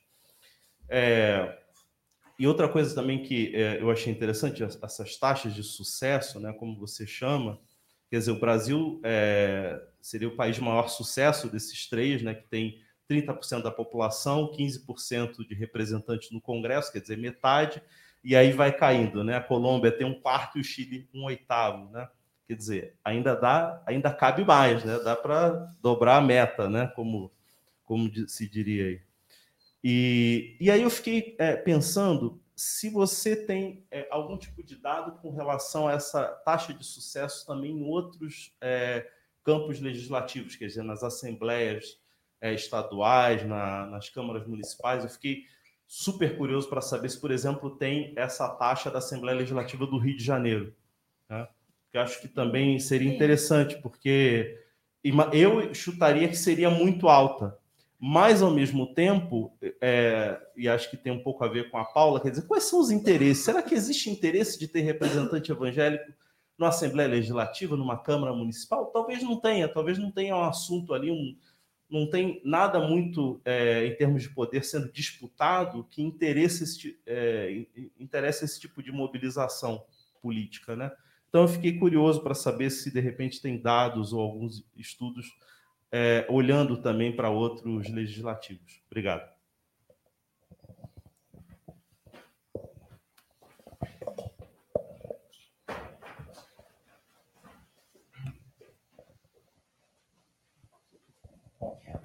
Obrigado, obrigado pelas falas. É, meu nome é Danilo, sou pós-doc aqui de Sebrae também. É, eu tenho alguns comentários, alguns até é, que já apareceram no debate, mas eu fiquei pensando num paralelo com a literatura sobre partidos indígenas na América Latina. Né? Aqui é um pouco diferente, porque o foco dessa literatura, são, é, o foco recai nos partidos e não nos indivíduos, né? não nos representantes propriamente ditos. E é uma literatura que tem uma guinada nos anos 90, que até os anos 90, a discussão toda, é, o, o, argumento todo recaía sobre o tamanho da população indígena em determinado país. Né? E era uma literatura conversava muito com a literatura de partidos étnicos na Europa e também na, na Índia, que também olhava para o tamanho, e aí o segundo fator, além do tamanho dessas populações, era a questão sobre a existência de conflitos étnicos. Então, é, quando você tinha pelo menos uma população minoritária com tamanho minimamente relevante e algum conflito étnico naquele país, tinha uma maior probabilidade não só de existir um partido étnico ou indígena, mas desse partido étnico indígena ter sucesso. Nos anos 90 tem uma mudança nessa discussão que é, começou a apontar, especialmente olhando para a América Latina e para a América do Sul em particular, é, encontrar um sucesso de, part de partidos indígenas em países que não têm uma população indígena é, tão grande. E aí duas explicações principais foram apontadas, né? É, uma delas, que eu acho que aparece, no, e pensei nesse paralelo, porque, Fábio, eu pensei na, na conexão com o seu trabalho, quando você olha bastante para a magnitude, é, são características institucionais do sistema. Então, magnitude alta é uma que ajuda, especialmente esses partidos no começo de carreira, vai, digamos assim, a conseguir uma entrada e a partir daí crescer é, mas outras flexibilidades do sistema partidário é, como um todo, como, por exemplo, a possibilidade de criar partidos regionais, que é uma coisa que não existe no Brasil e que garantiu, por exemplo, que na Argentina e na Colômbia, partidos é, indígenas regionais conseguissem se consolidar e exigir, óbvio, né? Quando você olha para a bancada nacional, não é uma bancada gigantesca, mas conseguiram botar alguns deputados nas, é, nos respectivos parlamentos. É, mais um, um, outro fator que aí não é um fator institucional é a capacidade de a capacidade prévia de organização de redes e de um movimento um movimento social indígena. Esse era o, o outro fator combinava com os fatores institucionais para explicar o sucesso e explicar o fracasso, por exemplo, dos partidos indígenas é, no Peru. É, não existia um, um, movimento indígena articulado, organizado, ao contrário é, da Bolívia, por exemplo. É, e aí, né, todo esse parênteses enorme, para tentar fazer uma reflexão aqui sobre a existência de um movimento evangélico, né? Colocar nesses termos de uma rede, acho que e aí acho que aqui casa um pouco o comentário da Paula sobre é, a organização das igrejas, a diferença entre diferentes denominações. É, mas a gente pode dizer que tem um, movimento é, evangélico que, tam, que não é um movimento só social, mas é também um movimento político. É, não sei se dá para fazer algum é, algum paralelo desse tipo, se a gente pode tirar alguma lição dessa discussão sobre é, os partidos indígenas que eu tentei resumir aqui rapidinho. É isso, obrigado. Mais três perguntas. Acho que eles levantaram ao mesmo tempo. Começa aqui. É, é muito rápida a pergunta. É, não, porque, enfim, o, o, gráfico acabou ficando aí, eu fiquei voltando a ele e a gente ficou. E lembrei que a gente passou quatro anos ouvindo e falando que 2018 tinha sido uma eleição atípica. É, enfim, acho que tem uma discussão se hoje ela é ou não, né? Se, se, se ela foi atípica ou não, né? Talvez não. E aí, nesse sentido, que eu acho que é bem interessante que, que essa, a combinação de gráficos mostra é que em 2018 a magnitude deixa de ser um fator tão explicativo.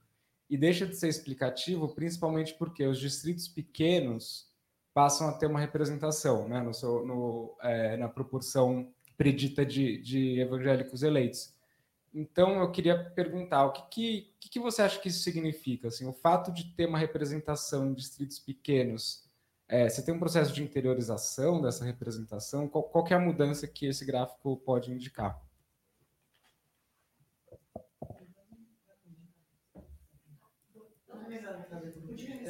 É, não faz essas perguntas, a gente fecha e aí depois, se der tempo, a gente. Tá bom, então fecha e depois a gente abre outra, outra rodada, pode ser? Pode responder. É... Obrigado, Rafael, Danilo, é, Tomás. Né? Obrigado pela, pelas perguntas. É, ótimas, ótimas perguntas. Vou, vou fazer comentários assim bem, bem gerais, né? Perguntas e reflexões, né? É, eu acho que tem um ponto, Rafael, que eu, eu acho super interessante. Eu também é, também gostaria de entender isso melhor, né? questão de por que na atual nessa é, constituinte chilena a, a, mobilização ou a, influência ou a participação evangélica foi, pelo que parece, menor, né? Pelo menos menor do que a nossa expectativa. Eu acho, acho fundamental. É, tem, tem um ponto que o, o cientista político Taylor Boas ele, ele faz um argumento né, de que no Chile, é, quando começam a ficar, enfim, mais em, em evidência é, discussões uh, que ele chama de values issues, né? Discussões como, sei lá, uh, casamento homoafetivo ou mesmo a questão do aborto. É, quando isso começa a entrar mais forte assim na, no, no, debate público, é, já havia é, políticos congressistas católicos conservadores ocupando esse lugar né, de, de, de oposição, sei lá, pública a esse tipo de, de demanda. Né? Então, é, havia menos espaço, digamos, para os evangélicos crescerem nesse sentido, né? É, acho que ele faz um argumento mais ou menos nessa linha e de fato, sei lá, talvez haja no, no Chile organizações católicas é, conservadoras como o Opus Dei que tem um, um, uma influência maior lá, embora aqui acho que não, não sei se dá para dizer que, que, a influência é pequena, né? É, é, e acho que é um ponto que também a, a, acho que a Paula e a Caro é, colocaram, né, que, que, a gente não pode esquecer. É, o Ronaldo também fala disso, né, de, de como esse, esse, é, no fundo você tem um corte aí, né, tem, tem, evangélicos conservadores, mas tem católicos conservadores também, né, o, o governo ele tem a, a Angela Gandra, né, no governo que é, que é do, do Opus Dei, né, o pai dela é um, um apoiador aí público do Opus Dei também, o Ives Gandra é, e acho que vários outros grupos, desses grupos de leigos católicos formados aí né, na, na, na esteira do, do, Vaticano II, né, tem uma adesão forte, né, acho que a renovação carismática, pelo menos uma parte expressiva também. É, mas, enfim, o, no caso do Chile, eu, eu suponho uma, uma conjectura aí que talvez, dada a posição que os católicos conservadores já tinham na política chilena, talvez tenha deixado menos espaço para a ascensão também né, de, de de evangélicos para disputar esse, esse lugar mais conservador.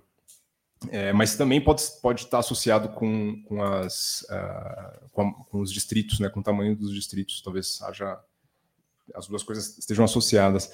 É, e sobre as, as assembleias, é, Rafael, é, também tem uma presença.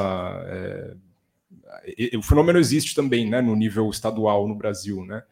É, eu não cheguei a ver assim para essa eleição, né? Não, não saberia te, te, falar assim para 2022, mas é, mas, mas ela existe, né? A presença está aí, tem vários deputados, por exemplo, aqui na Lesp, né? Vários deputados estaduais é, ligados à Universal ou à Assembleia de Deus, que tem já uma trajetória aí, sei lá, Wellington Moura, é, é o que eu me recordo assim de cabeça, mas é, eu, eu, não sei se nos últimos anos cresceu, se de, de, da última eleição para cá cresceu, mas, mas a presença está lá, né?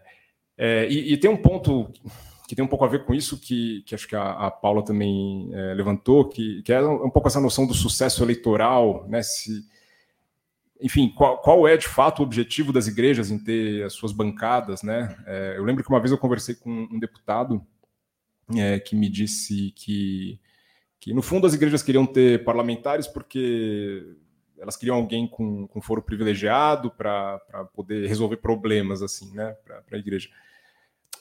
Eu não sei se é verdade, mas o ponto é, né, é, tá, isso não é a única o único objetivo político da igreja, né? Obviamente, ter mais parlamentares ou menos, né? Mas o fato é que acho que a Assembleia Legislativa também é um lugar aí de, de é, é, visado, né? É, o, o, sobre o, acho que o Danilo trouxe um ponto que eu, eu acho super legal, Danilo. Eu não tinha pensado nisso. Eu não conheço essa literatura, na verdade. Eu vou, vou dar uma olhada, mas é, acho que faz bastante sentido, né? É, é, talvez estabelecer esse paralelo da, da da, da, entre essa discussão que eu estou fazendo e a discussão de, de, partidos eh, indígenas ou étnicos, né? E, mas eu não, não conheço mesmo, assim. Mas faz, faz bastante sentido. E, e eu, eu concordo com a sua questão também. Não sei se dá para dizer que, que tem esse movimento evangélico. É, o que significa isso, né? Quer dizer, a, não sei se foi a Paula ou a Carol que lembraram da questão dos desigrejados, né? Que são um percentual muito expressivo, né? Dos evangélicos no Brasil. É, pô, eu tenho conheço muitos jovens né, que, que são, não têm nenhuma igreja particular, mas, mas a identidade, sei lá, eles se consideram evangélicos, né, de, de uma forma. Então, isso, isso é parte né, desse movimento. É, eu acho uma, uma ótima questão, eu não, não saberia. Teria que pensar mais, assim. E, e aí, o, o, acho que em relação ao ponto do Tomás, que, que eu acho que também é importante, é, Nesse gráfico aqui, eu, eu, eu misturei eleições é, para a Câmara e para o Senado. Né? Então, eu acho que o, o que está tornando a, a, o gráfico aí de 2018 diferente é que em 2018, se eu não me engano, acho que teve oito ou nove senadores eleitos é, evangélicos. Né? É, eu acho que uma coisa inédita. Né? É, e agora, 2022, é, não sei se foram três ou quatro é, então, quer dizer, é, acho que esse é um, um, novo, talvez uma nova. Estamos diante de uma nova configuração, né? Talvez isso se mantenha, sei lá, é, um, número de senadores evangélicos eleitos maior, né? E só que como eles são eleitos em distritos é, majoritários, né, que tem uma ou duas cadeiras em disputa, de fato. É... Agora, por que isso acontece, né? Por que, que em 2018 eles conseguiram ter esse, ser bem-sucedidos e, e, esse número era bem inferior antes. É, acho que eu também, também não sei, é uma, uma boa questão. Né? É, enfim, é isso. Pessoal, dado o avançado da hora, a gente vai fazer as duas perguntas que ficaram faltando e acrescentar uma das redes que foi feita aqui, e aí a gente encerra para não estourar o horário, tá bom? Pode fazer as perguntas. Boa tarde, pessoal. Vou ser bem rápida, mais uma provocação ouvindo vocês. É, pensando em relação a estratégias de, principalmente ouvindo a Carol, em relação a estratégias de, de angariar votos e que fazem esses candidatos que têm essa identidade meio mesclada, como, por exemplo, o Nicolas Ferreira, que foi eleito agora como o deputado mais bem votado do, de Minas Gerais e ele tem essa estratégia midiática, principalmente em redes sociais, muito forte nessa questão de estar tá identificando esse eleitorado que é um pouco mesclado a uma pauta conservadora, ao mesmo tempo desse eleitorado cristão genérico, assim, que tem essa essa visibilidade através das redes sociais. Eu queria perguntar para vocês é, o que vocês acham sobre a gente pesquisar e analisar essas estratégias, principalmente em, em redes sociais, que têm sido feitas e levado esses candidatos já há muitos anos nisso, né? E principalmente no Facebook, agora ativamente nessas redes é, sociais mais rápidas, de conteúdo mais rápido, em que isso está crescendo cada vez mais e sendo altamente disseminado, principalmente no, no WhatsApp. Queria perguntar um pouco para vocês sobre isso.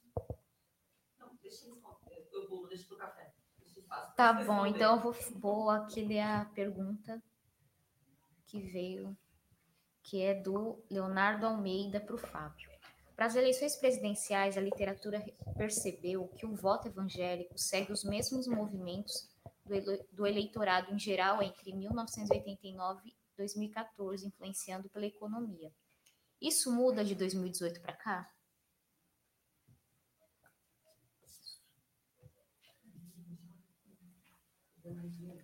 A, primeira pergunta. Né?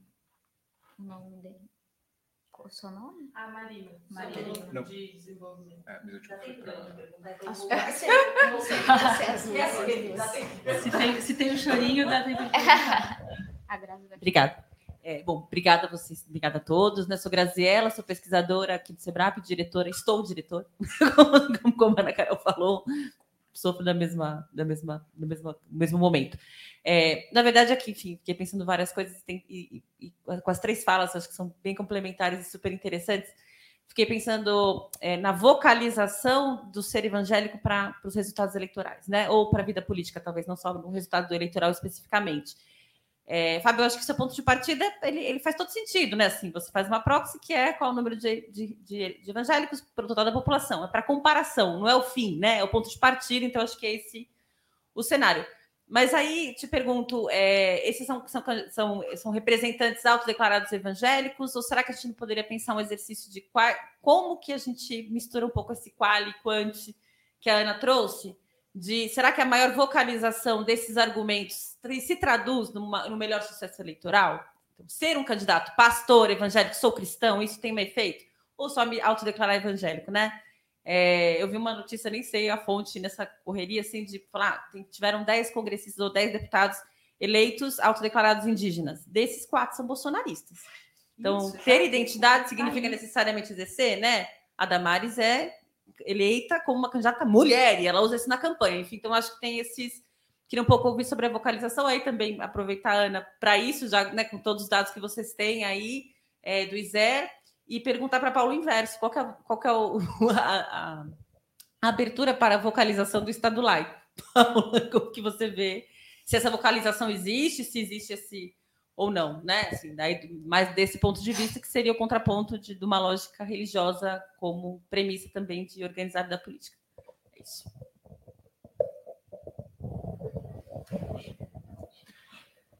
Bom, é, muito obrigado pelas perguntas. É, vou, vou, fazer comentários também muito, muito pontuais. É, essa questão da, da, da é, que a gente está falando aqui bastante, né, da identidade religiosa, uma, uma curiosidade em relação a isso. É, eu, eu, notei que em algumas eleições, é, te, por exemplo, Marco Feliciano, houve eleições para a Câmara na, nas quais ele, ele abriu mão de usar o, o, título pastor no seu nome de urna, né? Depois ele volta a usar. Eu, eu não sei exatamente qual cálculo que eles fazem né, é, em relação a isso, mas é, o, o, que ficou para mim é que, em geral, o recurso ao, ao nome de urna ao título, sei lá, pastor ou apóstolo, né, ou bispo, não elege e, e, é um recurso usado, ou pelo menos era usado mais por candidatos pouco competitivos eleitoralmente, sabe? É, por exemplo, em 2014, quase todos os candidatos da IURD, apoiados pela igreja, não usavam o título de pastor no nome de urna. o, o que também é, é, é, torna as coisas né, difíceis para quem faz pesquisa nesse campo, porque talvez você usar o, o nome de urna como proxy né, de candidato religioso vai fazer você perder é, muitos candidatos, né? É, você tem que fazer esse trabalho de, de né, formiguinha, de ficar verificando se o cara é apoiado por igreja ou não, né? É, então, acho que é, esse, esse, é um ponto interessante. Ah, é, Perdão, eu esqueci seu nome. A, a Marina, acho que o, o, ponto que você levantou, Marina, também é, bem, bem interessante. Eu fiquei pensando, ouvindo a sua pergunta, é, que eu fiz um, na, na minha pesquisa de doutorado um, um, um experimento é, para ver, de novo, assim, o efeito de candidatos usarem a, a, o nome de urna, né, pastor, na, na, sua candidatura, se isso tinha algum efeito. Né? Eu, eu fiz um, apliquei um questionário lá em no 700 e 50 estudantes universitários, e foi, foi algo muito próximo ao que já, já, a literatura já havia feito, só que com, com outros temas, por exemplo, a questão racial, né? E pra, só para resumir a história, o que, o que chamou a atenção é que quando eu apresentava para os respondentes é, dois candidatos só, mas um deles era pastor, é, o, o, fato dele ter o título pastor no seu nome de urna reduzia a sua intenção de votos, né? mesmo entre os evangélicos. Né? Mesmo evangélicos tendiam a votar menos no cara porque ele tinha o pastor no nome de urna. Agora, quando você aumentava o, o número de candidatos, né, é, você colocava, sei lá, seis candidatos e um deles era o pastor, aí sim você tinha uma orientação, um crescimento entre os evangélicos de intenção de voto naquele candidato, né? É, que é um, é um desenho assim, de pesquisa que, que outros cientistas políticos já fizeram com, com relação à raça, né? E, e, acho que o resultado é bem parecido. Que uma, uma explicação para isso seria né, que quando é, num, num, cenário com muito, muita informação, né, muitos candidatos, é, aí o eleitor acaba se orientando por é, esses atalhos né, é, é, informacionais. assim. É, e, e, com relação à eleição de que o, o Léo, Leonardo Almeida né, fez a pergunta sobre. eu acho que a, eu não sei se eu entendi bem a pergunta dele, mas a, a, a gente sabe que alguma influência, né, a, a, vai, digamos, a variável religião tem influência na, nas eleições presidenciais, não, não é só de 2018, né, já é de, de, de muito tempo, né, é, mesmo a Marina Silva, Antônio Garotinho, você já tinha um efeito aí de ser religioso sobre, sobre a intenção de voto, né, para esses candidatos é, por parte de evangélicos. Né? Acho que o, o, que o Bolsonaro conseguiu foi transformar isso, elevar isso a um novo patamar. Né? É um negócio realmente surpreendente, mas não é novo. Né? É, então, acho que é importante destacar isso. Né? Bem, então a gente vai encerrando pelo avançado da hora. Eu gostaria de agradecer. Ah, é verdade. Desculpa. Eu posso comentar rap rapidinho só. Acho que a gente não pode dizer ainda, com os dados que a gente tem, que elege mais, porque diz que é evangélico. É, o, o, o, tem esse dado do nome de urna, o nome de urna ele nunca explodiu, né? Ele cresce. Não li os dados desse ano, mas cresce paulatinamente, mas o êxito eleitoral nos que incluem o nome na urna não, nunca foi nunca foi significativo em nenhuma eleição.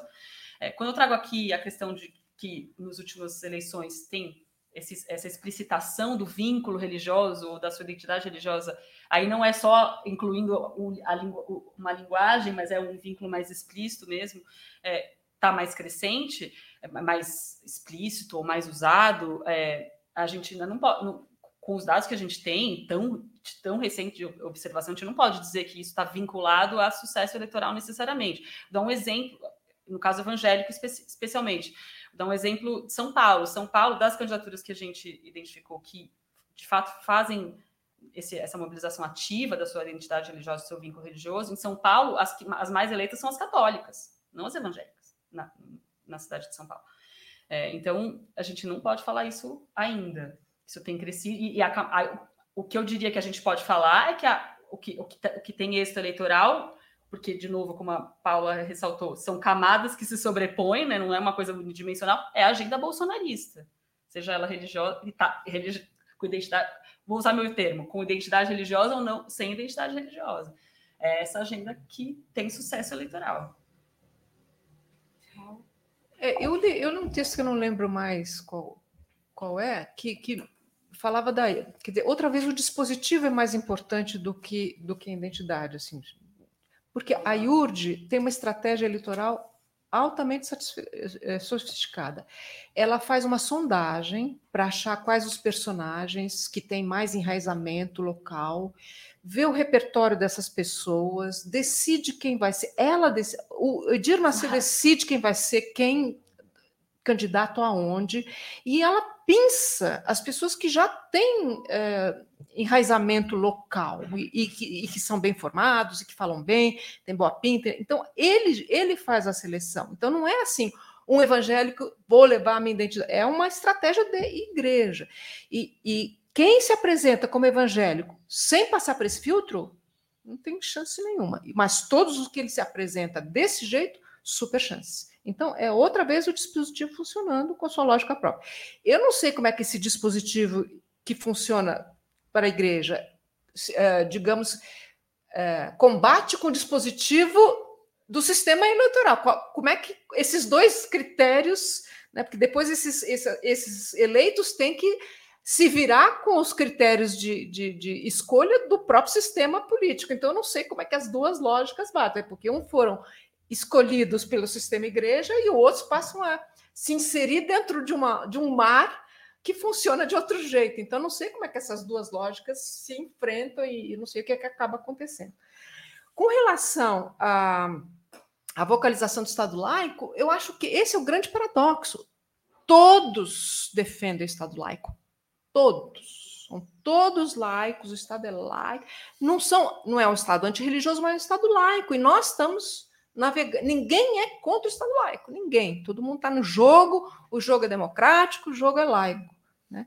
O problema é que tem dois princípios uh, fundantes desse Estado democrático que estão que entrando em tensão, que é manter a laicidade e defender a liberdade. Então, a minha liberdade é de ir para frente. Né? Essa é a minha liberdade religiosa. Me expressar, ocupar espaço, ser respeitado. Então, onde vai a fronteira? Até né, as duas coisas estão em tensão, e aí não sei como é que o jogo vai se resolver. Mas a vocalização está tá lá. Então, agora nós encerramos o evento agradecendo a participação do Fábio pela oportunidade de trazer um tema tão atual e tão conectado com as questões atuais. Agradecer a Ana Carolina, que trouxe as questões sobre para debater com o Fábio, e a Paula Monteiro também, as perguntas difíceis.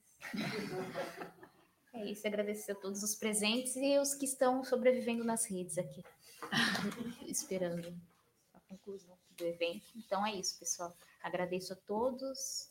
Muito obrigada e até o próximo seminário. E se tudo der certo, a gente vai conseguir manter com regularidade. É isso.